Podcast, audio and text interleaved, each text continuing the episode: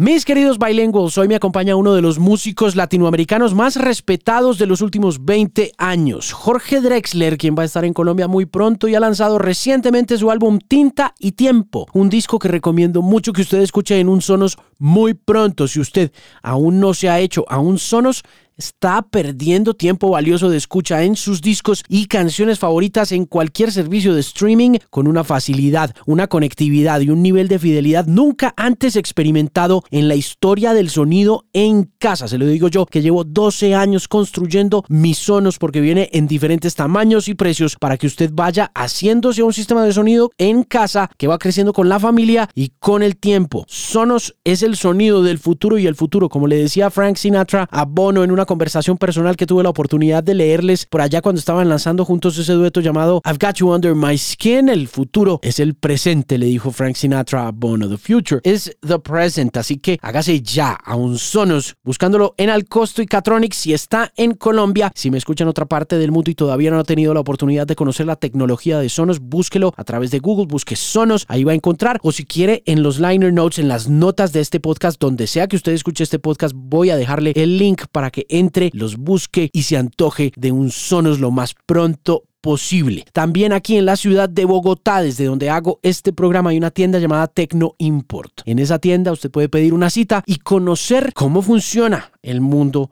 de Sonos. Pero antójese ya. Estoy seguro que no se va a arrepentir. Ahora sí, Vamos al show. Alejandro Marín analiza el estado de la música, la tecnología, la radio y la vida en la era de la Internet. Este es el Bilingual Podcast. Y este es el episodio número 252, agradeciéndole muchísimo a la gente que se conectó con la conversación con Trueno en el episodio número 251. He recibido muy buenos comentarios de la entrevista a través de mis redes sociales, arroba de Music en Instagram y en Twitter. También vi muchos retweets eso siempre se agradece. Se agradece muchísimo cuando tienen la deferencia con uno de darle retweet a ese contenido.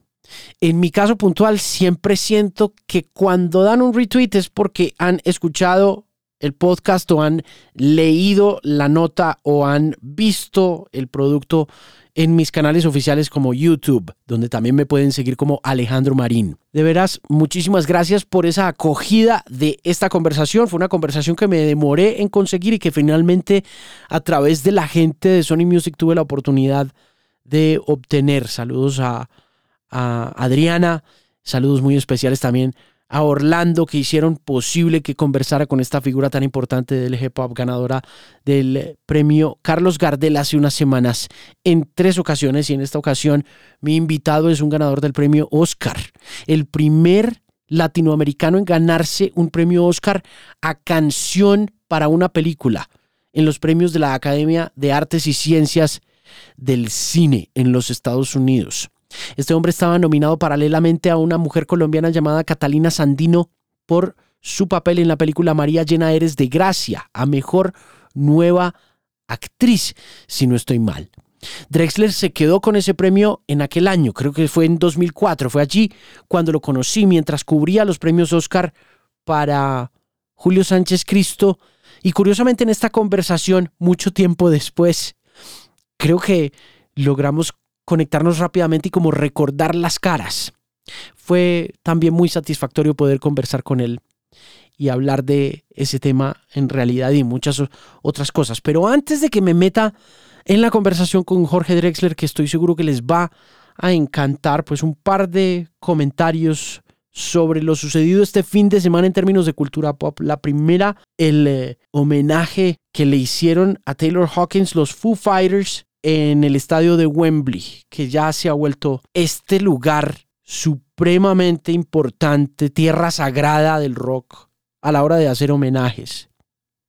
Porque fue allí donde siento yo que hubo una especie de consagración de lo que pasó con Freddie Mercury en 1985 durante el concierto de Live Aid, cuando hizo Bohemian Rhapsody, Hammer to Fall y Radio Gaga. Y posteriormente cuando falleció Freddie Mercury, cuando George Michael cantó en el tributo a Freddie Mercury con Queen en el 92, Somebody to Love, que marcó también un momento supremamente especial en la carrera de George Michael que estaba pasando por un momento bien complicado porque había empezado a pelear por sus derechos con la disquera Sony Music. Había lanzado su álbum Listen Without Prejudice en 1990 y se había enfrascado en esta pelea bien difícil por sus derechos, por su sexualidad, por un montón de cosas que están muy documentadas y le tomado como siete años de la carrera conseguir esa libertad. Conexiones ahí que se van haciendo de manera importante entre lo que pasó en vivo con Freddie Mercury en el 85 con Live Aid, posteriormente lo que pasó con George Michael haciéndole el homenaje a Freddie en ese mismo lugar, en el estadio de Wembley. 30 años después se vuelve y se repite la historia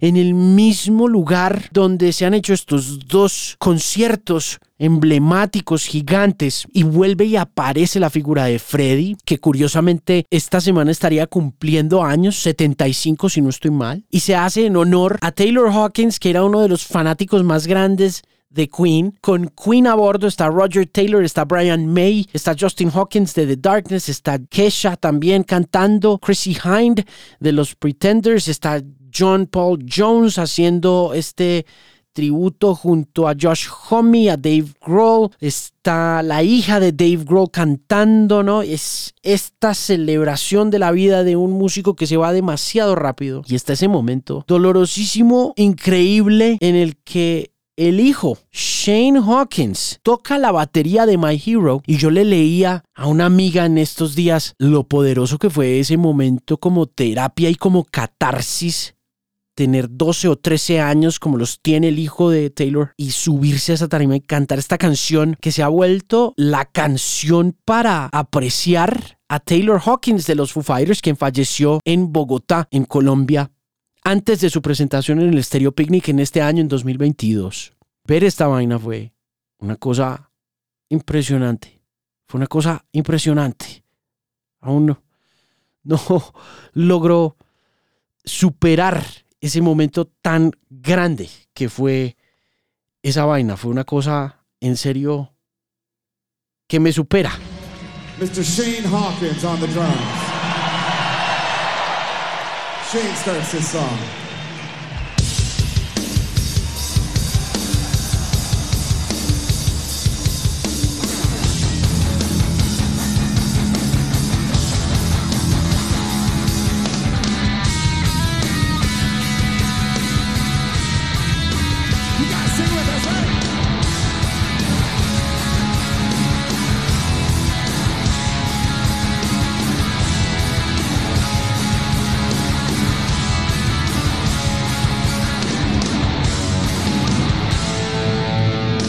Yo creo que la gente que estaba viendo esto el pasado sábado tuvo que haber sentido lo mismo que sentimos todos cuando este muchacho empezó a tocar con esa furia y con ese ahínco. Fue de verdad una cosa muy especial ver a ese muchacho de 13 años celebrando la vida del papá y un poco canalizando la energía, la alegría la furia también de Taylor Hawkins.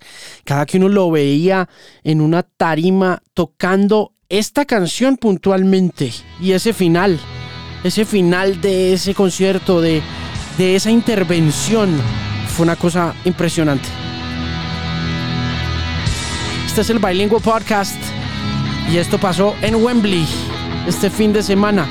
Y este es Shane Hawkins tocando esa batería. Impresionante.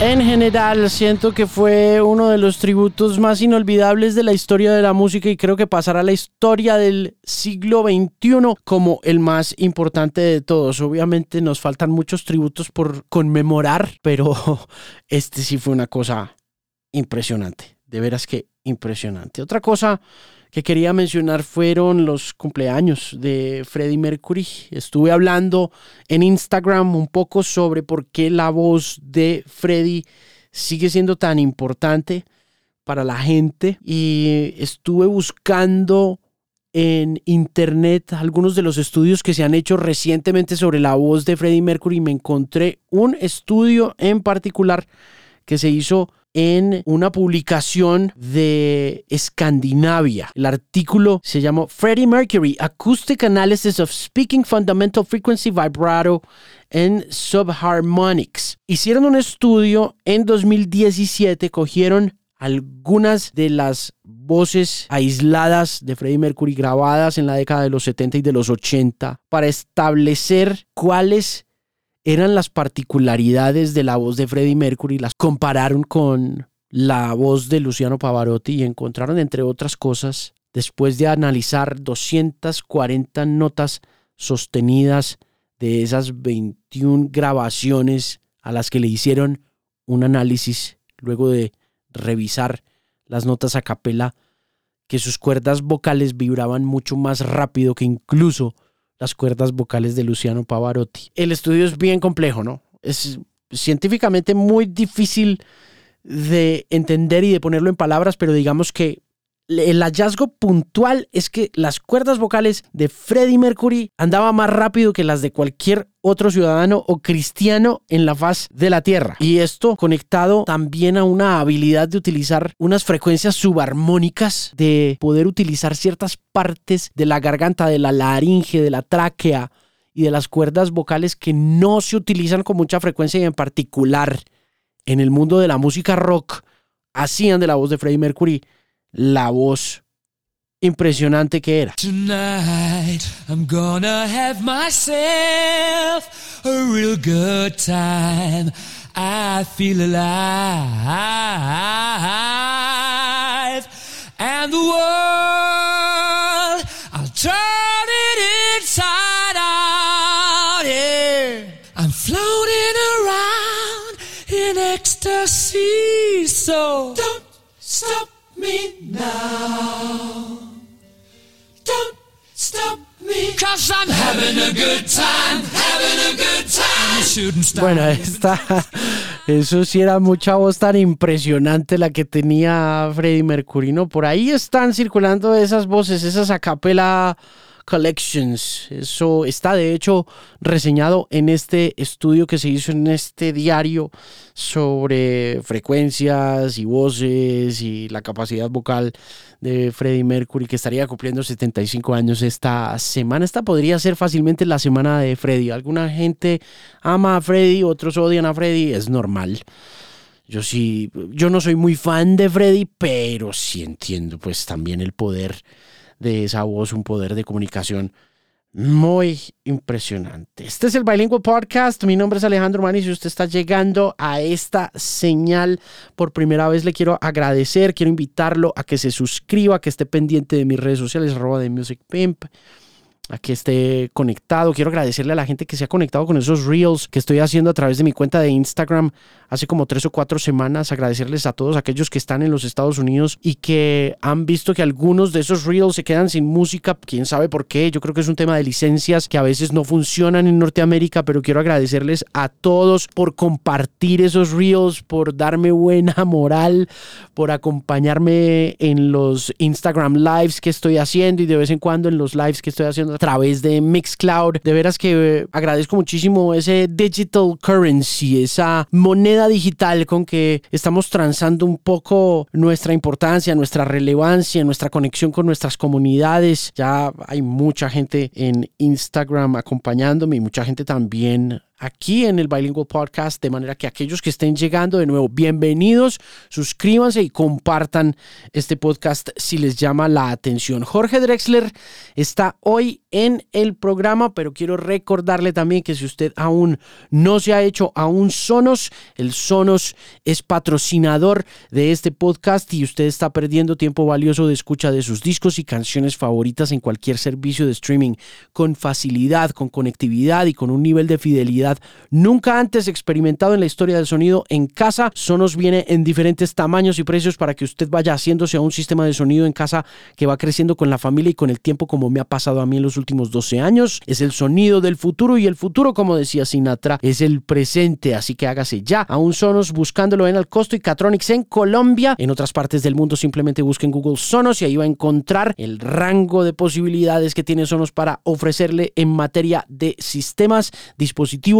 y precios. Y aquí en Bogotá puede hacer una cita en la tienda Tecno Import. Ahora sí, Jorge Drexler está hoy en el programa, un maravilloso músico, pero además un intelectual, un curioso, un poeta, un eh, hombre que entiende de política, que entiende lo que está pasando en América Latina, que sufre por América Latina, que sufre por Colombia. Su nuevo disco se llama Tinta y Tiempo. Tiene colaboraciones bien importantes con Zetangana, con Rubén Blades, entre otros. Es un disco que lo traerá a Bogotá el próximo 30 de septiembre. Estuvimos hablando ampliamente de este nuevo álbum, estuvimos hablando del futuro de la música española, porque vive en Madrid hace mucho tiempo, entonces está conectado a estas nuevas vibraciones que están saliendo de España como Rosalía, como Zetangana. Estuvimos hablando del miedo al cambio, de cómo se respeta el miedo al cambio en épocas de intolerancia frente a él, de cómo se entiende ese temor al cambio sin necesidad de atacar al otro, una lección de tolerancia gigantesca. Estuvimos hablando de sus discos anteriores, del papel que ha jugado la nostalgia en los discos anteriores. Estuvimos hablando un poco de libros, estuvimos hablando de libros de conferencistas, Estuvimos conversando de la situación política de Colombia, de América Latina, hablando de cuando nos conocimos también. Conversamos sobre el telescopio James Webb, que era noticia por esa época que tuvimos la conversación. Eso fue hace muy poquito, eso fue hace un poquito más de un mes. En realidad está muy fresca la charla, muy enriquecedora. Estoy muy orgulloso de presentarles esta conversación con, con Drexler y espero que la disfruten tanto como la disfruté yo haciéndola. Si les gustó, por favor, compártanla con sus seres queridos, con sus amigos, con sus amigas, con sus amantes, con sus novios, novias, esposos, esposas. Es en realidad un placer tenerlo haciendo parte del Bilingual Podcast en esta edición número 252. Aquí está mi invitado muy especial, con sonos en el Bilingual, Mr. Jorge Drexler.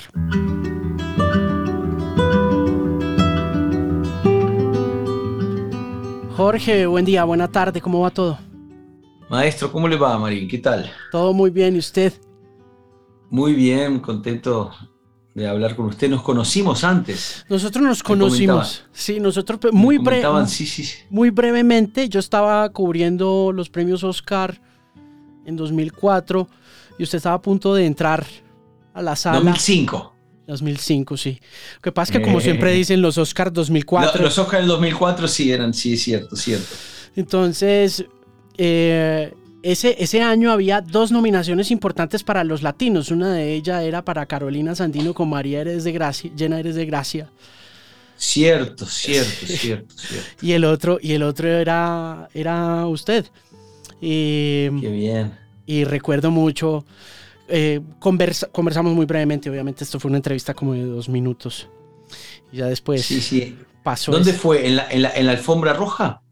Eso fue en un hotel. ¿O en el hotel? En el hotel.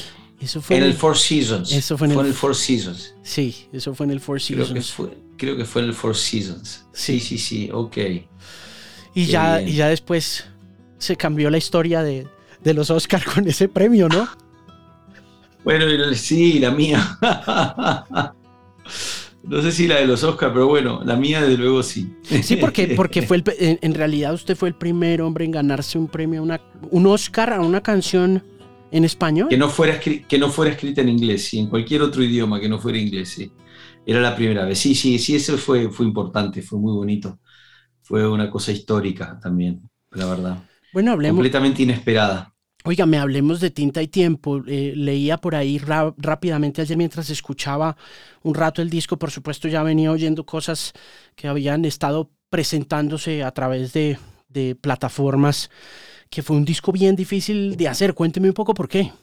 Yo identifiqué tres razones. Al principio pensé que era solo la pandemia, ¿no? que la pandemia la ausencia de vida exterior había derivado en una ausencia de vida interior también, que es, que es difícil de entender porque es muy importante el aislamiento para escribir pero no es lo mismo el aislamiento voluntario que uno se impone de ir a escribir una semana, un sitio, algo así, que un aislamiento obligatorio donde, donde no, no ves a otra persona, no vas a un bar a tomarte un café, no, no te atiende el camarero del bar, no tomas un autobús y te sientas al lado de otra persona, o sea, la ausencia completa de contacto fue muy perniciosa para mí.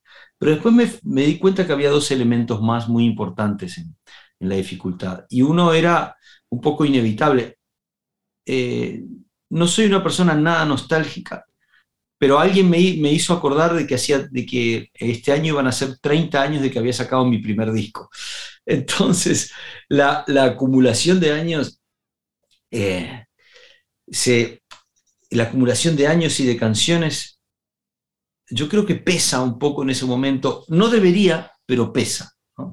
Igual que, igual que el tercer factor que hubo, que fue que yo había firmado un contrato con una discográfica nueva, con Sony Music, había pasado de estar trabajando con otro equipo de trabajo muy querido también durante muchos años. Yo soy una persona que, que establezco relaciones intensas con la gente que trabajo y confío mucho en el trabajo en el equipo. Y estaba con un equipo nuevo, todo el mundo muy entusiasmado, yo también, es decir, y, queriendo demostrar que, que, que bueno, que, que tenía que tenía un montón de canciones nuevas y cosas, y no hay nada peor que las expectativas.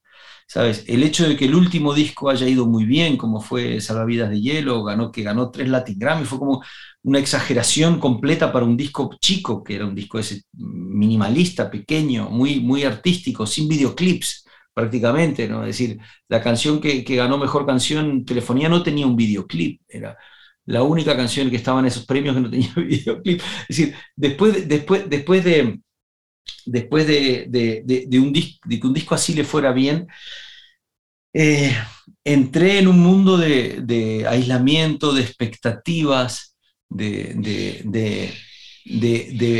todo lo que escribía tenía mucho peso porque me venía escribiendo hace mucho tiempo y fue por eso que tuve que escribir esa canción Tinta y Tiempo diciendo, lo que dejo por escrito no está tallado en granito. Yo apenas suelto en el viento presentimientos, ni siquiera sentimientos, algo anterior, un presentimiento. Y, y, lo, y lo hago con tinta y con tiempo y ya está. Y lo que tiene que ser escrito se escribirá y lo que no, no pasa nada. Es como, eh, como diciendo, explicándome un poco a mí mismo de vuelta por qué me dedicaba a esto en la pandemia, como si se me hubiera olvidado, y también recordando, y también intentando dejar fuera el peso de la experiencia y el peso de la historia en, personal en cada uno. El disco está lleno de esas cosas, de recomenzares, de intentos de volver a empezar, de volver a tener el cinturón blanco, de volver a ser principiante, de, estrenar el mundo de vuelta, de el comienzo del amor en el mesoproterozoico, de, de, dejar de, evitar que pese el pasado acumulado como en tinta y tiempo en la composición, de decir, no somos más que otro bicho, ni nada menos que un bicho, de hacer las cosas con, con liviandad, por amor al arte, pura, como el bicho en la flor, aprender a vivir por amor al arte, quitarle peso a todo, ¿no? Y, volver a, ganar liviandad, ¿no? Volver a ganar, eh, volver a tener esa sensación de, de inexperiencia, de ingenuidad, ese desconcierto, el bendito desconcierto, ¿no? que aunque sea el mismo el ritual, que sea nuevo el desconcierto, digamos. Y es fácil de hacer. Eso suena muy difícil. Eso suena muy difícil. Suena enormemente difícil. Eh, y lo es, ¿no? En, alguno, en, en, en algunos aspectos es imposible. O sea, no se puede, no se puede obviar la experiencia, pero sí que se puede hacer un ejercicio medita como de, ponerte en esa situación. ¿no? Hay ámbitos en los que es muy difícil. En, eh, ahí está la canción Starting Over de Lennon, ¿no? Eh, just Like, just, que no se llama eh, solo Starting Over, se llama, abre paréntesis, Just Like, cierro paréntesis. Eso, ese Just Like de Lennon responde a su pregunta. Es decir, no es que se pueda empezar de vuelta, but you should act as though, as just like, as, though you were starting. Como si. Es, es que en la vida el como si es más importante que la realización concreta. Es más importante a veces, muchas veces, mostrar la intención que la finalidad, porque la intención es el trayecto, la finalidad es el resultado y el resultado es menos importante que el camino, que el trayecto, digamos. ¿no? En el camino de la construcción de canciones entre Salvavidas de Hielo y Tinta y Tiempo, eh, siento yo como una forma cíclica de abordar la música. ¿Es cíclico usted para escribir? Se dice, no sé, me acaba de mencionar que pues ha pasado, han pasado 30 años desde la grabación de ese primer disco y ha cogido usted una rutina de la misma manera que eh, se debe abordar cualquier otra cosa en la vida para que se haga bien. Pasaron cinco años entre Tinta y Tiempo y, y, Salvavidas de Hielo, ¿no? ¿Pasó también cinco años entre eso y el disco anterior o no?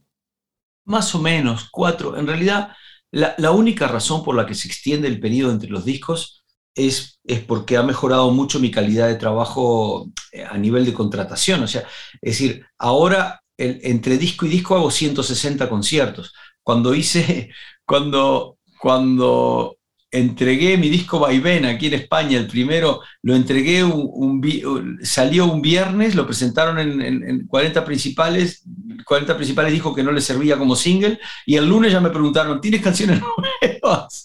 o sea que el disco vivió un fin de semana más o menos, ¿no? Entonces, claro, eh, cogí retazos de canciones y hice un disco nuevo, que fue Llueve, que salió eh, año, eh, estaba listo un año después, salió año y medio después. Entonces, claro, en esa época tenía mucho menos oferta de trabajo. A mí me gusta mucho tocar en vivo, mucho viajar. Estoy ya pensando en dónde va a ser la celebración después de Medellín, la última fiesta que nos organizó Pala, mi amigo en Medellín, con tres orquestas, con una orquesta de música de, de del Pacífico, con una orquesta de vallenato y con una orquesta de cumbia. O sea, yo ya estoy pensando en eso, cuando estoy en gira no escribo. Entonces, no puedo escribir, ¿por qué? Porque en vez de estar encerrado en un hotel, estoy aprendiendo a bailar vallenato, de repente, que me parece más importante que estar encerrado en un hotel. Entonces, este, o paseando por, por el teleférico de Medellín y conociendo la, nueva disposición de, las, zonas que antes eran más peligrosas en la ciudad, o, yendo a la Candelaria a, dar una vuelta en Bogotá, digamos, ¿no? Entonces, eh, soy muy curioso, me interesa mucho el ser humano, me interesa mucho conocer gente, gastronomía, lugares, pasos de baile, músicas, este, eh, ir a escuchar a, Mateo Ribano y a, y a, y a, Mario Galeano pinchar en vinilo, en, que fue la última fiesta que tuve antes de la pandemia, por ciento, en Bogotá. Es decir, me gusta, no puedo escribir cuando estoy de viaje. Entonces, el hecho de que se hayan extendido las giras, que es una señal de que la cosa funciona bien, de que el proyecto funciona bien, es una, también eh, aumenta la distancia entre, los discos. Sí que tengo un ciclo. Ah, eh, eh, solo escribo si no hace, si es imprescindible no escribo nunca todo el tiempo. Desde que, me animo a decir, de que desde que salió, desde que terminé la última canción del disco, que fue Bendito Desconcierto, en, por ahí por octubre, creo, en, en, Montevideo, septiembre, en, octubre, no he vuelto a escribir una línea de canciones. O sea, y así estoy dos años o tres a veces sin escribir. Y luego me concentro mucho durante unos meses o un año, como ha pasado en los últimos discos. Ahora, con respecto a, si funciona una rutina determinada o, es decir, la respuesta mía es, la dio el maestro Leonard Cohen. Nothing works, dice él. Nada funciona en la canción. Nada. Dice, he probado escribir borracho, escribir sobrio, he probado escribir sin dormir o habiendo dormido perfectamente, antes de meditar, después de una crisis de nervios. Es como, él, y me dice, ninguna receta funciona. Todas esas cosas pueden servir, y todas esas cosas cuando las vas a repetir no sirven de golpe, ¿no? O sea que no tiene que ver exactamente con una, con una rutina o con una metodología. Sí que ayuda este, disponerse en actitud de trabajo. Ayuda. Si yo, no, si yo me pongo a escribir, después de un tiempo la maquinaria de la escritura se va aceitando, se va aceitando, se va aceitando y coge un ritmo. Es como coger entrenamiento, es, es una disciplina mental. Entonces ya empiezas cada acto tuyo sales a la calle y cada golpe de luz, cada conversación que escuchas en el supermercado, estás, con, estás abierto, como si tuvieras un traje de velcro, ¿sabes? Donde todo, toda la pelusa se te pega. Cualquier cosa que alguien diga y comente se te pega. Y salen canciones de cualquier cosa que escuches en la radio, de cualquier comentario. Pero el periodo de composición para mí es un periodo muy traumático, muy revulsivo. Soy muy mal padre, mal amigo, mal compañero, mal pareja. Eh, eh, es decir, es como, es un, es un momento de mi vida en el que, en el que, en el que eh, aunque esté hablando con una persona, estoy pensando en otra cosa. Entonces, intento, no disfruto de la composición. Es el acto más importante que tengo en mi trabajo, pero no es un acto disfrutable, así como una terapia no es un acto, uno no lo hace porque vaya a disfrutar al psicólogo, la hace porque es importante para uno. Pero una vez que termino eso, lo guardo y me dedico a lo que estoy ahora, que es a vivir la vida, a celebrar el milagro increíble de que, de que haya vuelto a pasar de que haya vuelto a encontrar canciones, de que haya vuelto a estar contento con esas canciones, de que tenga canciones nuevas que, que toco en vivo. Las 10 canciones del disco nuevo, las 10 son tocadas en vivo en el concierto. Eso es, un concierto que tiene un tercio de canciones, más de un tercio, tiene un 40% de canciones nuevas, con lo cual es un acto de revalorización del presente mío, de estar contento con quien soy hoy en día y no, con, no solamente con quien fui en otro momento. ¿no? Es como escribir también, que es tan mal agradecido a ratos quienes escribimos para prensa o escribimos libros. Entendemos lo difícil que es hacerlo y lo poco disfrutable que puede llegar a ser, ¿no? Pues el, es una batalla que gana la mayor parte de las veces la hoja en blanco. Por eso la portada del disco. Por eso la portada del disco es una hoja en blanco. Es, una, es un homenaje a, yo muestro 10 victorias ante la hoja en blanco, pero por cada una de ellas hay 10 batallas perdidas, ¿no? Hay 100 en total, eh, batallas perdidas de, fragmentos que, que empieza a escribir uno y se lo traga la hoja en blanco. Y eso no sirve, no va para ningún lado, acaba muerto ahí, no tiene una salida. Entonces, este, o inclusive lo llenas de montones de letras la hoja en blanco, pero acaba ganando la hoja en blanco porque eso tampoco va a ningún lado, ¿no? Entonces, este, eh, es muy, son muy pocas las veces que se cierra una cosa que uno empieza y que hay que celebrarla, ¿no? Igual que, igual que de cada, de, cada 300 millones de espermatozoides hay uno, que es el que, el que consigue entrar en el óvulo, ¿no? Es decir, la vida, la vida es, muy, es un ejemplo muy claro, ¿no? Somos entidades biológicas y muchos de, nuestros fenómenos se manejan siguiendo ritmos biológicos. Y sí que es cíclico, ¿eh? en el sentido de que, de que, de que de que ahora estoy en el ciclo de, comunicación, de contar las cosas, de tocar las cosas, de, tocarlas en vivo y luego entro en un ciclo de introspección que se vio aumentado por la pandemia, pero, pero me tocaba de cualquier manera. Sí. ¿Cómo sabe cuándo la batalla está perdida con una canción? No. No es, eh, no es fácil darse cuenta. ¿eh? Muchas veces las canciones quedan en suspenso. Canciones que fueron batallas perdidas durante eh, tres años, de repente pueden ser ganadas con una, con una resolución que uno encontró por un momento. Es decir, se quedan. esas canciones se quedan ahí. Algunas sí. Canciones que uno termina, canciones que he grabado, son batallas perdidas. Son canciones que, que, quedaron grabadas, no voy a decir cuáles son por pudor, digamos, de, discos anteriores, canciones que tú llegas a grabar, que sacas, que grabas, que, grabas, que llevas pa, y que cuando las vas a cantar dices, no está terminada, no tengo ganas de cantarla, o está terminada pero no tengo ganas, es decir, por alguna razón no funcionan y se quedan por el camino. ¿no? Eh, eh, hay canciones inclusive aparentemente ganadas que son batallas perdidas, hay canciones que no están terminadas pero que pero que estoy seguro que en algún momento encontraré el ángulo para terminarlas. En este disco hubo una canción que, llama, que se llama Duerme Vela, que tiene, es la más antigua que tengo en el disco. Empecé a escribirla hace seis años y la terminé ahora. Y durante seis años estuvo, o cinco años estuvo ahí como, estuvo en un, no, estaba completamente convencido de que me gustaba, de que era importante para mí, pero no encontraba la manera de cerrarla, de terminarla. También era una canción dedicada a mi madre, y mi madre vivía en ese momento todavía, y me costaba mucho eh, cantarla en ese momento, digamos. Entonces, este, eh, hay cosas que de repente se solucionan a, sí mismas, caminos que encuentras en momentos determinados, situaciones que cambian y, que, te acercan a una canción que la vuelven más necesaria de repente. Tengo un par de canciones más que están por ahí, sin, este, sin eh, casi terminadas, pero que estoy como esperando encontrar el momento en que pueda terminarla. Aunque cuando tenga que escribir el disco nuevo, dentro de dos años, preferiré trabajar sobre material fresco, sobre material nuevo. ¿no? ¿Va pensando en quién va a acompañarlo en esas canciones en términos, por ejemplo, de las colaboraciones de Blades y de algunas otras figuras como Martín Buscaglia y la chica esta que rapea, que no eh, se me olvida el nombre? De, Noga Eres, sí. Que es fantástica, que es fantástica. Fantástica, fantástica. La has visto, ¿no? La has visto, es increíble. es el último gran hallazgo que he tenido. Usted me la presentó.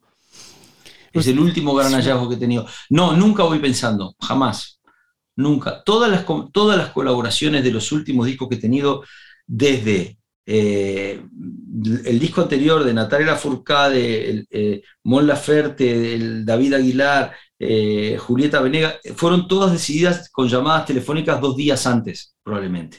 La de Rubén Blades iba en otra dirección la canción y al final, a último momento, decidí llamar a Rubén porque me faltaba un elemento para cantar esa décima en canto de mejorana, podía haberlo hecho en Guapango si hubiera sido en México o en, o Son Jarocho, pero, como, pero prefería hacerlo por mejorana, que es el género panameño, entonces llamar a Rubén.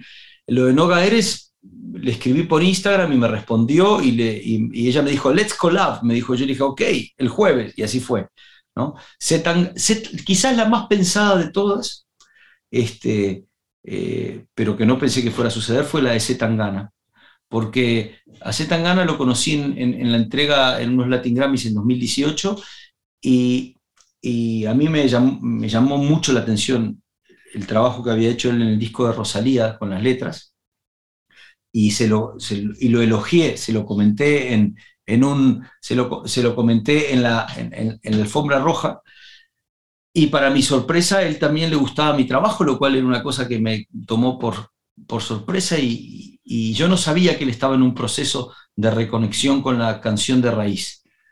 Entonces a los dos nos sirvió mucho. Yo estaba en un proceso como de ampliar, abrir, ¿sabes? Abrir, abrir. Eh, ya en ese 2018, cuando fui en el discurso, una de las, de las entregas de los premios, yo decía que viva que, viva el reggaetón, que viva la cumbia, que viva Borges, que viva Fernando Pessoa. Es decir, no, no, no entremos en una falta, en, una fal, en un fal, una falto enfrentamiento, en un falso enfrentamiento entre la música urbana y la canción. No existe ese enfrentamiento. Es decir, no echemos la culpa a los géneros, no pensemos que la música de antes era mejor que la de ahora, no pensemos con esa nostalgia, estemos abiertos. Eso lo aprendí mucho en Colombia. Eso este, aprendí mucho en, Colombia, eh, trabajando con Mario Galeano, el hecho de, de venerar al mismo tiempo la tradición y la novedad, que no sea de integrar, de establecer puentes, ¿no?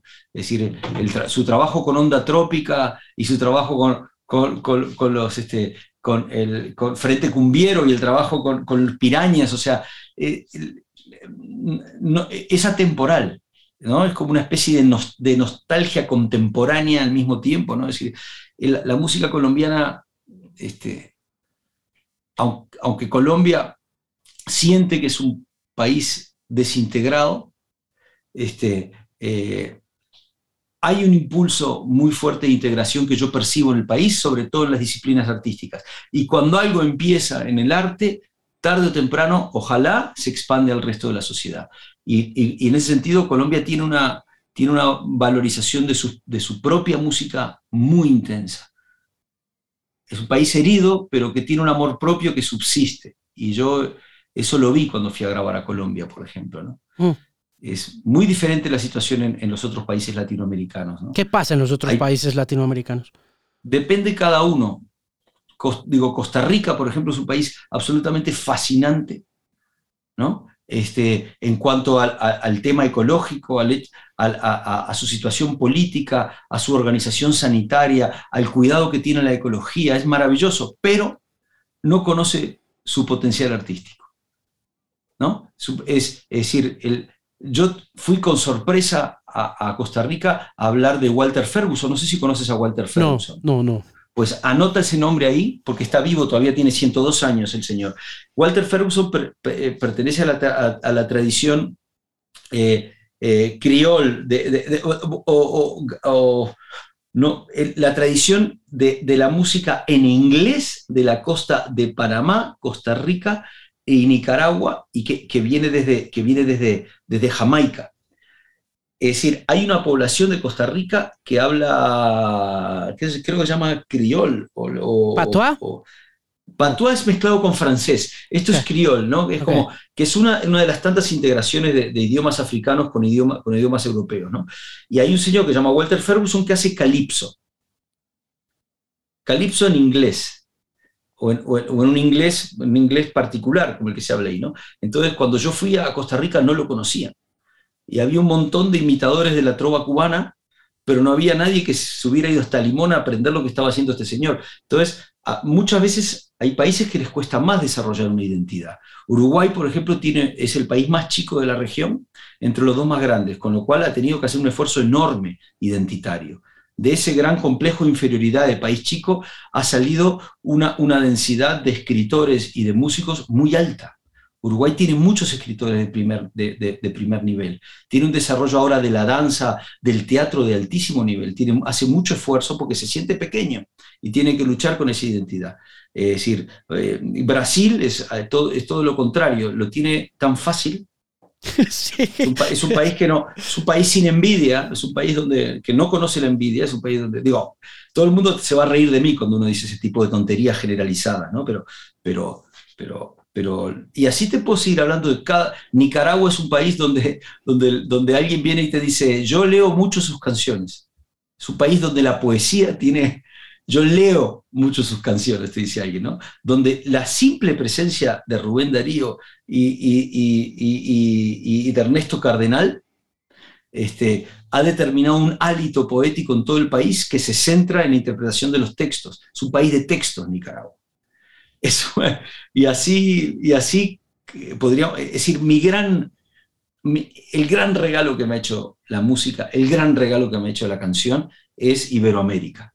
Podemos hablar de, de, región por región de España, de Perú, de qué es lo que pasa en Chile con la identidad eh, artística. Es, es como, ah, me fascina y te, digo, no soy un estudioso ni un experto, soy un atrevido que solo conoce los bares de noche de las ciudades, porque durante el día este, estoy preparándome para el concierto y que solo conozco las comidas y los pasos de baile de los lugares. ¿no? Sí, mire, eh, me gusta mucho que hable de la nostalgia porque creo que estoy, yo me estoy leyendo ahora un libro que no sé si usted de pronto haya tenido la oportunidad de escarbar por ahí entre todas las curiosidades y cosas en las que se mete para estudiar y que lo inquietan, que se llama Retromanía de Simon Reynolds. ¿Lo ha oído mencionar o no? No, pero ya me gusta el nombre. Porque yo tengo un, tengo un término que acuñé hace poco, que se llama neofobia, que es un equivalente, digamos, ¿no? Es como la, la, fobia a lo nuevo o la manía por lo antiguo. No sé, no sé de qué irá, pero cuéntemelo. Eh, Reynolds plantea una cosa, y este libro lo escribió este tipo en 2011, me gustó mucho porque es una preocupación. Reynolds es un escritor británico que habla constantemente de nuevas tendencias. Ha estado metido en el mundo de la música y desde el periodismo desde hace, no sé, por ahí unas tres décadas. El tipo muy... muy retromanía, retomanía, retromanía. Retromanía. Retromanía, sí, retro como manía por lo retro, ¿no? Sí. Retromanía en libros. Es este... Eh, Simon Reynolds. Sí. Ok. Sí, sí, Muy bien, aquí lo tengo. Se llama La adicción del pop con su propio pasado. Pop Culture's Addiction to Its Own, its own Past. Sí. Muy bien. Eh, música, cultura pop en nuestro Mire, me lo voy a, eh, lo voy a marcar aquí. Le va a gustar. Le va a gustar porque me, lo voy a. Mira, no, no, lo cuente, pero porque mi mujer me mata, pero me lo voy a comprar en Amazon. porque amo, amo la librería de mi barrio, pero es que no, no, me da el tiempo para que venga a. Entonces, bueno, aquí está. Yo, todos los libros los compro en la librería de mi barrio, pero hay libros difíciles de conseguir. Sí, hay, libros, comprar. sí, hay libros que hay libros que toca conseguir de una, pero la mirada de Reynolds es bien escéptica frente al tema de la nostalgia y hace como una eh, un desglose de nuestras miradas nostálgicas desde la psicología, desde la política, desde la geografía, desde dónde aparece el término. Y es bien escéptico con respecto a eso y me gusta mucho que usted lo sea también porque siento que estamos pasando por un momento en el que la nostalgia está tomándose de nuevo al pop y va cerrándole un poco las vías a la innovación y a la construcción de nuevas canciones por el simple hecho de estar pensando siempre en ese tiempo pasado desde las series de televisión como Stranger Things que reempaquetan una canción como, como Running Up That Hill de Kate Bush o Master of Puppets de Metallica pasando por, no sé, la venta de los catálogos más grandes de músicos como Bruce Springsteen o como Bob Dylan, ¿no? Entonces me, me parece interesante y me gusta mucho también porque cuando encuentro sus letras encuentro esa ausencia de la nostalgia, a pesar de que alguna vez usted sí le dijo a Beto Arcos que habitó en la nostalgia al comienzo de su carrera o no. Ni me quiero detener mucho porque haber sido puntual. Era una nostalgia hacia, hacia, hacia un pasado mío que rápidamente fue abandonado en el disco Frontera. Me había ido de Uruguay y tenía nostalgia de mi tierra un poco, era, era más saudades que nostalgia. Hay una diferencia entre saudades y nostalgia, ¿no? Yo siempre fui, siempre tuve un poquito de saudades, Ahora ni siquiera tengo mucho eso, pero nunca fui un nostálgico. Es decir, es más, voy a decirte dos cosas que para mí son importantes porque tú estás hablando aplicada al mundo del pop. Es decir, yo creo que el paradigma bélico hoy en día está, es entre dos paradigmas, uno que mira hacia atrás y uno que mira hacia adelante. La, la guerra que está sucediendo, la invasión de Rusia a Ucrania, es un país que aspira a un pasado anterior, como Let's Make Russia Great Again, ¿no? esa ¿Sabe cómo se llama eso? Eso se llama nostalgia restaurativa. Restaurativa. Es decir, el, concepto de restauración en general es el mismo que está inmerso en la lucha de clases, que también. Es decir, los, los últimos serán los primeros, viene desde el cristianismo de antes. La restauración siempre es violenta, como decía Antonio Escotado, mi maestro, ¿no? Es decir, siempre engendra, engendra violencia porque es, es hay, hay, una situación actual que hay, que hay que invertir, de alguna manera, ¿no? A veces es necesaria invertir algunas cosas, pero a lo que me refiero es que eh, claramente ese sentimiento de la antigua Rusia y de la vuelta para atrás, del poderío de la Rusia zarista poderosa, está enfrentándose a, a, una sociedad que intenta mirar hacia otro lado, hacia el futuro. Eso por un lado es igual y rima con el Let's Make America Great Again de, de, de, de Trump de Trump. O sea que, estamos hablando de que la nostalgia a veces puede ser simplemente un efecto del pop y a veces puede ser enormemente peligrosa. Enormemente peligrosa. Es, Una, es, es, decir, eso por un lado. Y por otro lado, yo la, la retromanía, que me parece un término buenísimo, yo estaba usando uno que se me había ocurrido a mí hace poco, que es la neofobia, que es lo mismo, que es la fobia a lo, nuevo. nuevo. Por, ¿Por qué me gusta más el concepto de neofobia que el de, retromanía? Porque el de neofobia deja claro, en mi opinión, que la nostalgia es, es una variante de la discriminación. Es la discriminación etaria. Es decir, tu música es una mierda porque no tienes mi edad para empezar. Porque entonces, es decir, porque la música buena era la de antes y la de ahora es una mierda porque es nueva, nada más, ¿no? Es la, es la fobia a lo nuevo, es el miedo a la novedad, es el miedo al diferente, en definitiva. Es el miedo, es el miedo al que piensa diferente que yo, que se viste diferente que yo, que tiene opciones sexuales diferentes que las mías, que tiene gastronomía diferente de la que tengo yo. Es decir, todas esas cosas de que, de que eh, hace algo que es inusual y me genera mucha desconfianza y por lo tanto lo odio y no lo quiero. ¿Sabes? O sea, eh, porque, porque el... Eh, yo creo dos cosas importantes que me gusta matizar. Estamos parados sobre los hombros de gigantes. Hay que escuchar a Monteverdi, hay que escuchar a Verdi también.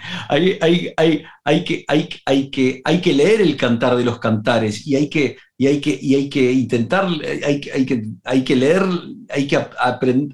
leer sobre la epopeya de Gilgamesh el, el, inmortal. Hay que saber que venimos de gente que ha hecho el trabajo previo. No estamos inventando realmente nada, pero hay que tener fe en la interpretación que cada generación hace de los gigantes sobre los cuales está parado. Estoy de acuerdo. Porque toda, toda, igual que todos los grupos, igual que ya nadie discute que todas las personas, no importa su, orientación sexual, no importa su etnia, que era una cosa que antes se cuestionaba, que todas, tienen gente buena, mala, brillante, corrupta y, maravillosa en todos los estratos humanos, hay que aplicar eso mismo a la discriminación etaria, es decir, todas las generaciones tienen gente brillante. Eso es una cosa a la que hay que partir. Y hay que hacer un voto de confianza en eso, ¿no? Igual que todas tienen gente corrupta y todos tienen mediocres. Pero hay, que, decir, una manera de no discriminar es considerar realmente un igual al otro, un igual al que tiene un color diferente, al que se viste de manera diferente y al que tiene una edad diferente, en todos los sentidos, ¿no? Porque también, porque también la discriminación etaria inversa, o sea, usted no sabe nada porque es viejo, digamos, ¿no? Es, eh, es se usa mucho y está muy aceptada también, ¿no? Y, es, y, siempre los malos de las películas son viejos, gordos, ¿sabes? Como, eh, y, calvos y, los, los buenos son guapos y jóvenes. Digo. que hay, hay muchos mensajes mezclados. Eso por un lado, que, que estamos parados sobre los hombros de gigantes y que es importante tenerlo en cuenta. Y otra cosa importante también es que ese miedo que la gente tiene a lo nuevo debe ser respetado. Hay que escucharlo. Hay que entender que la gente tiene miedo. Y no hay, no hay, hay que oír el miedo de las personas. Cuando se vuelve violento, cuando se vuelve discriminación, cuando se vuelve fobia, xenofobia, es decir, ahí hay que frenarlo. Pero también hay que entender que los cambios generan miedo también y que la gente tiene miedo. Hay que explicar para que ese miedo se vaya. No hay que reírse de ese miedo digamos, ¿no? Es decir, eh, es un miedo real. Colombia es un país que tiene mucho que explicarle al mundo sobre el miedo, mucho, y mucho sobre la pacificación, y mucho sobre la, y mucho sobre la integración, y mucho sobre la memoria, y mucho sobre el perdón, y mucho, y, decir, y, que, ha encarnado toda la tragedia humana en todo su, en toda su amplitud, que además está viviendo eh, etapas nuevas, o sea que, que hay, hay mucho que, yo, es un país muy, muy vibrante, Colombia, que quiero mucho además, ¿no? Tengo familia en Colombia y, intento conocerlo mucho el país, ¿no? Lo, intento, ¿no? ¿no? No lo conozco mucho, pero... Oiga, Jorge, hablando un poco de ese tema que, eh, eh, digamos, que eh, desemboca en esta preocupación que veo yo latente, no solamente suya, sino de todos aquellos que, que vemos con buenos ojos las cosas nuevas, independientemente del temor que nos puedan representar en el momento en que nos las presentan. Quería preguntarle precisamente por esa naturaleza pendular del odio que se vive en el mundo y del que su familia fue víctima hace muchísimo tiempo y ellos como sobrevivientes de ese odio que nace un poco de esas ignorancias y esos temores. ¿Cómo siente usted, cómo ve usted con base en las experiencias de los abuelos eh, el mundo en estos momentos con ese regreso de esas nostalgias restaurativas que van más allá de la música y se definen a través del fascismo, de los nacionalismos, de esta idea de Rusia y de Ucrania? ¿Usted cómo ve la cosa? Eh, pues yo creo que todo movimiento de ampliación de la libertad, todo movimiento de, de avance en derechos y libertades, va acompañado de un movimiento de miedo. Ese es el miedo que digo que hay que escuchar, pero hay que estar atento, porque es un miedo que se vuelve violento muchas veces, ¿no?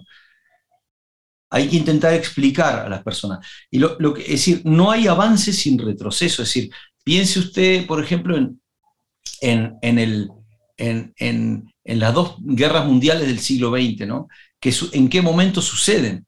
Suceden, suceden en el momento de estallido tecnológico, a la, primera de, la, de, la, revolución industrial, como cambiando todas las modalidades de vida y las telecomunicaciones. Y el segundo sucede en, un periodo entre guerras en el cual todos los fundamentos del arte y de, los centros de poder estallan por los aires, el tonalismo, el arte figurativo, en todos los ámbitos, es el, el, arte representativo, todo, se destruye y eso genera mucho miedo en la sociedad, de repente, ¿no? Es decir, y genera, y genera una nostalgia, el, miedo, el famoso miedo a la libertad. De ahí viene también el miedo a la libertad de Eric Fromm.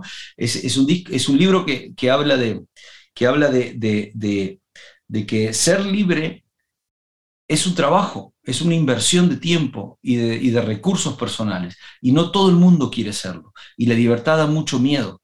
Y tenemos, y tenemos una, tenemos una sobrevalorización del ideal en contra de la realidad. Es decir, muchas veces mi, maestro Antonio Escotado, que descanse en paz, que se nos fue hace poco, a quien le recomiendo, después, después te, dejo le dejo unos libros para, te, recomiendo alguna charla de él.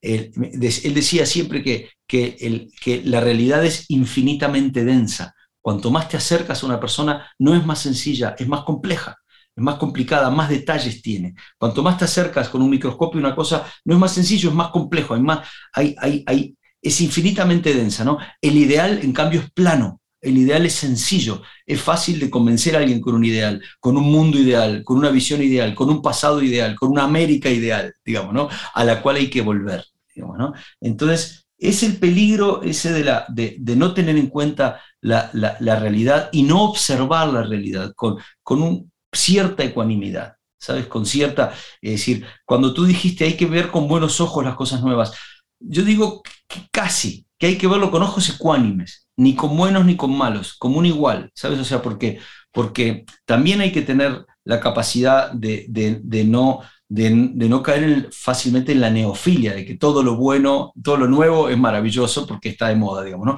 Si hay de todo, hay que verlo con ojos ecuánimes y decir, eh, me gusta Zetangana, me gusta Bad Bunny, eh, no me gusta fulanito de tal, por decirlo de repente, ¿no? Es decir, entonces es como, y, hay cosas que me gustan y cosas que no me gustan, evidentemente, ¿no? Sí.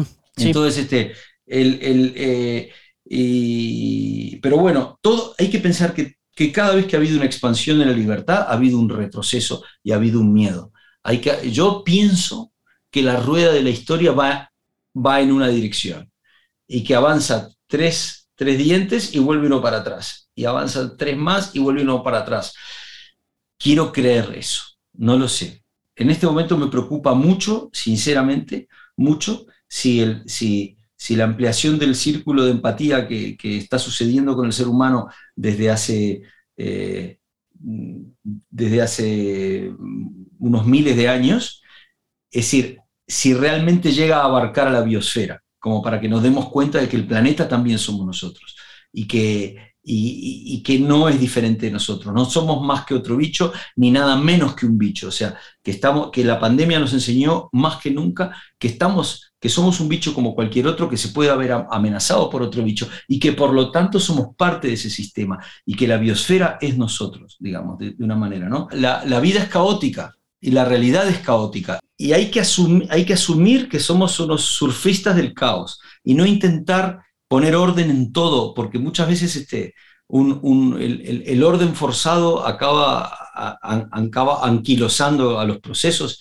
y a las situaciones. Entonces, es, es, muy importante la, conciliación de, lo, de, lo, que sea de, decir, de la paternidad junto con el trabajo, de los gustos gastronómicos y políticos de las personas y de lo que sea que uno tiene que compatibilizar con la vida, con la vida que tiene. Oiga, y para ir cerrando, ahora que menciona un poco ese tema del caos y de intentar controlarlo todo, me gustaría que habláramos de o algoritmo porque creo que es como la continuación un poco menos romántica, creo que nada romántica de telefonía, en el sentido de que eh, lo hablábamos esta mañana, estábamos poniendo el disco esta mañana en la radio y, le decía yo a mi compañera Diana, pues eh, Drexler se ha montado esta canción con, sobre el algoritmo y me decía, pero es crítica. Eh". decía, no, no siento que sea tan crítica como simplemente esta observación de todo lo que está pasando en el entorno musical. Hablemos un poquito de, esa, de ese tema, de, de querer que le controlen a uno la música a partir de, de, números, de ceros y de unos y de todas esas cosas que está pasando ahorita. Fíjate, fíjate, que es tan poderosa, algunas palabras son tan poderosas, tan poderosas, que tienen ya adjunto un juicio de valor. ¿no? Un ejemplo de eso es, algoritmo. Es una palabra que la pongo en el título de una canción y la gente me dice, esa canción de protesta contra el algoritmo. Pero como usted bien dice y se fijó, no es una canción crítica con el algoritmo. Es una canción sobre el libre albedrío y es crítica y vuelve exactamente a lo que estábamos hablando recién. Es crítica con la facilidad con que uno mismo está dispuesto a renunciar a su libertad con tal de que le solucione los problemas y se lo pongan fácil, o le digan cuál es la certeza que tiene que creer, o le, muestren cuál es el camino, con tal de no tener que pensar. Es, es, una canción sobre el miedo a la libertad o algoritmo. Entonces, lo que pasa es que tiene un componente que yo no suelo usar en la composición, que es la ironía, que tengo eh, en muy pocas canciones. Hay otra que se llama Data, Data, Data o La infidelidad en la era de la informática. Son canciones que se relacionan, que tienen cierta distancia y cierta frialdad con lo que escribo. Suelo escribir mucho más directamente desde el lado del narrador. Entonces cuando digo, eh, dime qué debo cantar o algoritmo, la gente... Eh, en realidad es una crítica a mí mismo, es decir, es un compositor en crisis compositiva tan perdido que está dispuesto a renunciar a su libre albedrío con tal de que le digan qué es lo que tiene que cantar qué es lo que tiene que escribir, sobre qué tengo que escribir, digamos, ¿no? Es decir, porque todos nos quejamos del algoritmo, pero todos lo ponemos para llegar a los sitios, para saber qué comprar, para elegir pareja, inclusive los algoritmos que están ahora, ¿no? Entonces es como, entonces es un, es, un, es más una canción sobre el libre albedrío, quién quiere que yo quiera lo que creo que quiero. Eh, esa, esa, sensación de que tú no estás tomando tus propias decisiones. Pero son preguntas, son preguntas. Y si es crítica de algo y si está, si está, si está en realidad eh, como eh, señalando algo con el dedo, es este movimiento, es a uno mismo, que es el movimiento más importante. No hay ninguna crítica más importante que la autocrítica, ninguna digamos, ¿no? Es decir, siempre hay que empezar por la autocrítica. Primero porque nos conocemos mejor que otras personas, pero segundo también porque es muy bueno desterrar la, fobia al otro, digamos, al desconocido. Hay que, empezar, hay que empezar por ver qué es lo que tiene uno para aportar o qué, o qué, daño ha hecho uno en, cada proceso, digamos. ¿no? Entonces, este, de, eso, de eso va, o algoritmo, ¿no? Es decir, este, y son preguntas, por ejemplo, esta canción. ¿Qué algoritmo la parió? ¿La elegiste, te eligió? ¿No? Es decir, eh, elegimos, no elegimos. Viene, esa canción viene de, la lectura de, Homo Deus, de, Yuval Harari, donde, donde los nuevos, una serie de experimentos científicos no tan recientes, que llevan ya unas décadas, un par de décadas, cuestiona la existencia de, de resoluciones a nivel de la corteza cerebral. Son tomadas milisegundos antes de que lleguen a la conciencia. La conciencia justifica una decisión. Yo estiro esta mano y agarro este vaso de agua y luego lo justifico porque, pero la decisión muchas veces la he tomado antes o muchísimas de las decisiones porque ya hay un indicador de sed en mi cuerpo, de lo que sea, ¿no? Y después digo, no, no, yo la levanté porque justo tengo una, tengo una pausa en el, en el discurso, pero es, cuestiona mucho el, que haya un centro de control, que haya un yo, en definitiva. ¿no? Es decir, no hace otra cosa que lo que viene diciendo el budismo desde hace mucho tiempo, de que no hay, de que, de que atrás del ego y del yo está el verdadero yo, que es otro y que es un yo disuelto en la eternidad, que es parte de un todo, que es parte de un sistema, que es parte de una, de una biosfera, digamos, ¿no? Es decir, entonces es como, pero de, eso está hablando la canción. Pero claro, le pones algoritmo y la gente ya piensa que es una canción de, de, quejas sobre el algoritmo, que somos una especie eh, muy hipócrita también, ¿no? Es decir, en el sentido de que, por eso, en ese sentido, sí que es familiar a telefonía. Porque telefonía es como decir, basta de hablarme todo el mundo que el teléfono es una mierda, estáis todos todo el día con el teléfono en la mano. Y cuando, cuando llega el mensaje eh, del trabajo que te lo dieron o de, que de que, de que tu novio se ha puesto en contacto contigo y que te sigue queriendo, todo el mundo se pone muy contento. Entonces, y yo tengo una relación con mi familia en Uruguay gracias al teléfono, o sea, eh, soy un adicto al teléfono. Pero es culpa mía, no es culpa del teléfono, digamos, ¿no? Y, quien le está pidiendo al algoritmo que le diga cómo cantar no es el, soy yo que le estoy preguntando. Yo puedo apagar el teléfono y no, no consultar el algoritmo. Elijo yo hacerlo. Hay que hacerse responsable de lo que uno hace siempre. Es, en ese sentido, telefonía y algoritmo van en la misma dirección, van en, en, en, en, en, generar un quiebre entre, entre la percepción automática. ¿No? Porque telefonía sí que genera desconcierto, puede ser una, perdonen que insista en, elogiar las telecomunicaciones, pues le pones de título telefonía y es una canción de amor, la gente y se produce como una ruptura. Como el estribillo dice, te quiero, te querré, te quise siempre, pero es un mensaje. Surge un mensaje de texto la canción. Y, y algoritmo también eh, genera esa primera asociación rápida como, oh, oh, es en contra del algoritmo, pero si la lees en profundidad, la, al menos la parte que escribí yo, porque Noga también escribió su parte, y la parte de Noga es muy perceptiva, si ves la letra, ¿no? What's that money that you spent? Are you the fish or the bait? ¿Viste? Son preguntas. Por ejemplo, esta, son también, son preguntas también. Nova es una tipa realmente inteligente, muy inteligente y que había leído a Harari también. Y no es casualidad de que sea israelí ella también y que le haya propuesto esta canción que tenía escrito solo esas dos partes, ¿no? El estribillo, ¿no? De quién quiere que yo quiera y dime qué debo cantar, ¿no? Y, entonces es eso. y al mismo tiempo es un ejercicio también métrico nuevo. El, el, el si te fijas, cosas que la gente muchas veces no, no se fija, pero usted seguro que sí.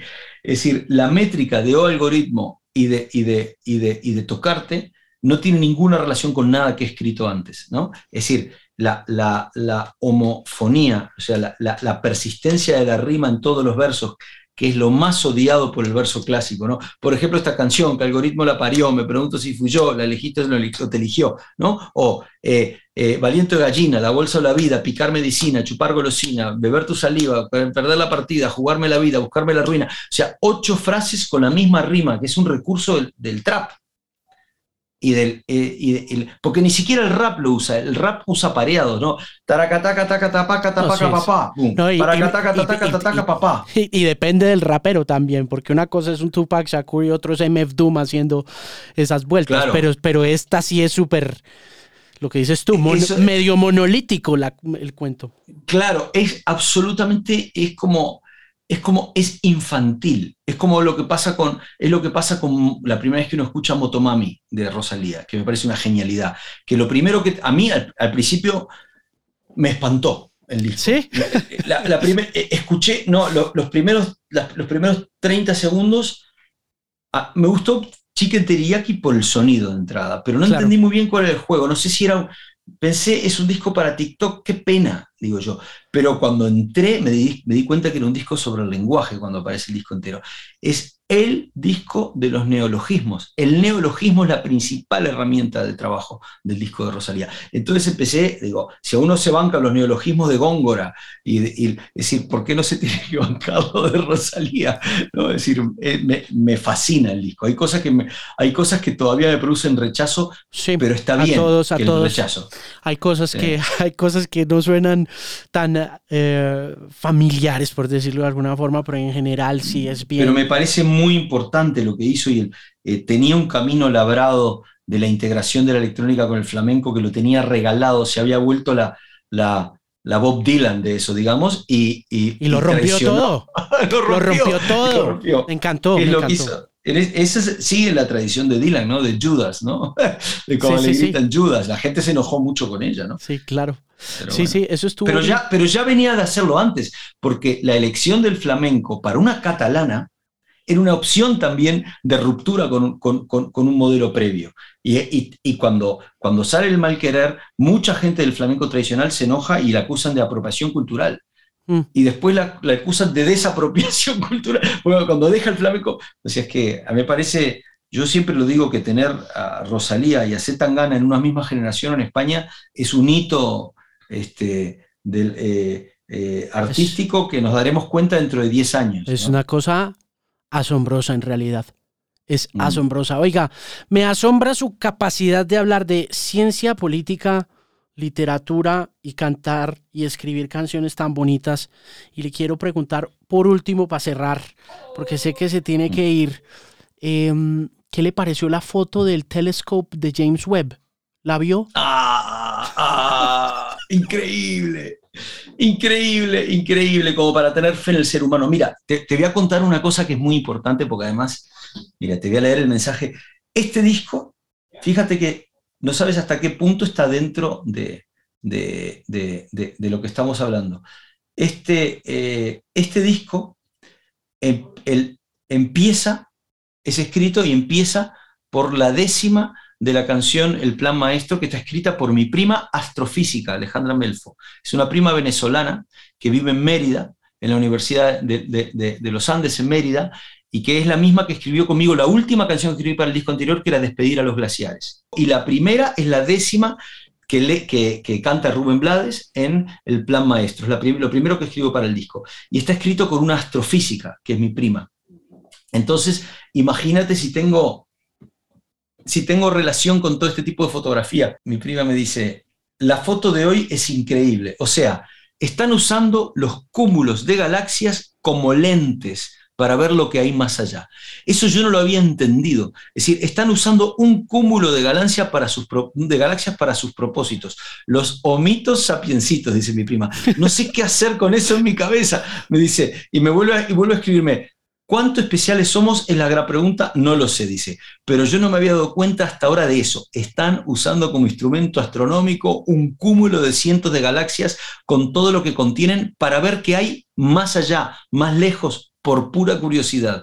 Repito que no sé qué hacer con eso, es demasiado para mí. Ese pensamiento se me quedó en la cabeza rebotando. me dice mi prima, esa, esa, es mi fuente de inspiración para, para, para las canciones, mi prima. ¿no? Yo la, la, llamo y, le digo, dime cosas. Y fue ella que me dijo, fue ella que me dijo, pues eh, te voy a contar una cosa que me ha, que me ha alucinado, como, como esta fascinación por el hecho de que yo no sabía eso, pero los cúmulos de galaxias están utilizados con su curvatura como lente para ver más allá. Yo no tenía esa información, pero claro, es una astrofísica con mucha información. Entonces, pero fue ella la que me dijo, el, eh, ¿sabes lo que me impresiona, primo? Y así empiezan los conciertos en la gira, con la voz de, con acento venezolano de mi prima Alejandra, que decidió quedarse a pesar de todo en Venezuela por sus alumnos, eh, diciéndome, ¿sabes, primo? Me dice, lo que encuentro fascinante es que el amor es una invención de la naturaleza. El amor no existió. Hubo mil millones de años de vida sin, que existiera, con cada célula separándose por separado. Hasta que hace 1600 millones de años, en el pleno mesoproterozoico, en el líquido primordial todavía, dos células deciden, o una se come a la otra, o se mezclan, no se sabe muy bien, deciden formar un individuo a partir de dos, que es una mezcla de ambos. Y eso, que, se puede llamar de alguna manera cooperación, sexo o amor, porque es la mezcla de dos personas para generar una, con un, bien, aparece un bien común entre dos personas, eso, eso produce una explosión de vida en el, a partir del mesoproterozoico que no tiene precedentes ni, ni, equiparable después. O sea, en pocos millones de años la vida floreció, sale del, sale del mar y se expande por los continentes. Entonces, el amor como estrategia de supervivencia demostró, como, estrategia evolutiva resultó ser increíble, dice. Y como estrategia de supervivencia también, dice, los dinosaurios que sobreviven al meteorito de, de la península de Yucatán son específicamente los que cuidan los huevos y se vuelven las aves, lo que son hoy en día, ¿no? Es decir, es decir los, que no, los que soltaban a sus crías y se iban por ahí, con un acto de distancia entre tú y tu cría, tenían menos chances de sobrevivir. Entonces, en los momentos críticos, el amor también es una estrategia de supervivencia. Y cuando me dijo eso, dije, no puede ser que hayamos encontrado un ángulo nuevo para hablar de él tema más manido de la historia de la canción y de la literatura, digamos, ¿no? Entonces ahí, así, así es que empieza el disco, ¿no? Corría la era del mesoproterozoico. Hablemos del amor, pero hablemos del amor en términos evolutivos y en, términos de supervivencia biológica y en términos de, bio, de generación de biodiversidad. Entonces es como, eh, como si al sexo le faltara algo todavía para ser más increíble todavía. Brillante. Mire, y así comienzan los shows. ¿Así van a empezar los shows en Bogotá y en Medellín o no? Sí, así empiezan los shows, con una voz en off de una mujer científica, eh, hablando con mucho cariño a su primo, con acento venezolano, y contándole, poniéndose en el lugar de esas dos células que deciden por primera vez mezclarse. Y ahí empieza el concierto. Hagamos una, me gustaría recomendarte unas charlas de Antonio Escotado. Mándeme, mándeme, mándeme todo lo que tenga porque yo, quiero un una décima parte de su cerebro no, no, no yo, sí quiero consumir mucha información y usted tiene mucho. Dame, dame, no, es que el libro que me has recomendado me gustó mucho. Dame un número, ¿tiene WhatsApp? Yo te paso, tengo acá el WhatsApp. ¿Tienes su WhatsApp, el sí, de él? Sí, sí, claro. Ah, vale. Vale, y te mando, un- te mando dos charlas de Antonio Escotado que te van a gustar, creo que mucho por la manera que te he visto. Me voy a buscar el libro de la... De la, de la Retromanía. de- de- retromanía. Adiós, querido amigo. Hasta luego. Un abrazo, buenas noches. Hasta luego, gracias. Chau, chau.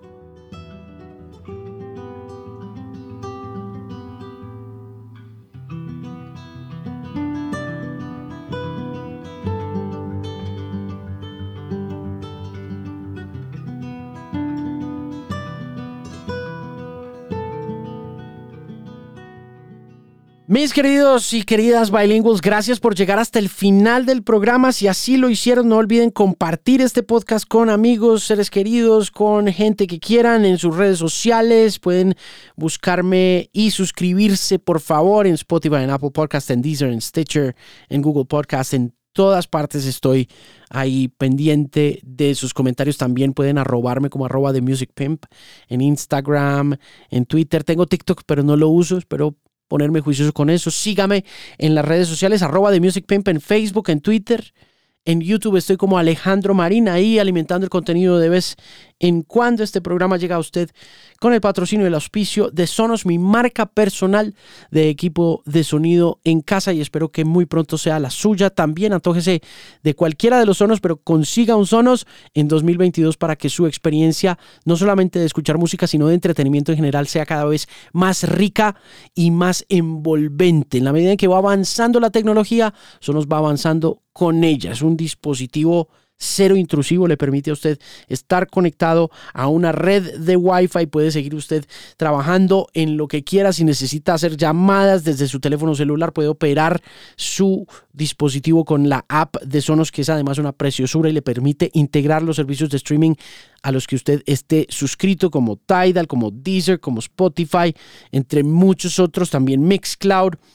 Es de verdad una experiencia de otro planeta y espero que usted en estos momentos se anime a buscarlos. Para más información visite las notas de este podcast, ahí les voy a dejar el link para que encuentren el enlace directo al Costo Catronics y también a Tecnoimport y en general a la página oficial de Sonos en Colombia que patrocina este programa. Y por el momento, mi nombre es Alejandro Marín, su voz confiable en la música. Espero que nos escuchemos en Mañanas de la X, si está en Bogotá en 103.9 FM y también en la X másmúsica.com. Si tiene la oportunidad de visitar mi blog alejandromarin.com, puede encontrar esta entrevista con Drexler en la versión de video que salió en el programa Resonantes de Canal 13. Y si quiere compartirla, pues también me haría muy feliz. Espero que nos escuchemos o nos leamos en una próxima ocasión. Escríbame también a alejandromarin.com. Ahí estoy pendiente siempre de sus mensajes. Y también escríbame por mensajes directos en arroba de musicpimp en Instagram y estaré contestándole lo más pronto posible. Nos oímos en una próxima ocasión. Gracias por estar acá.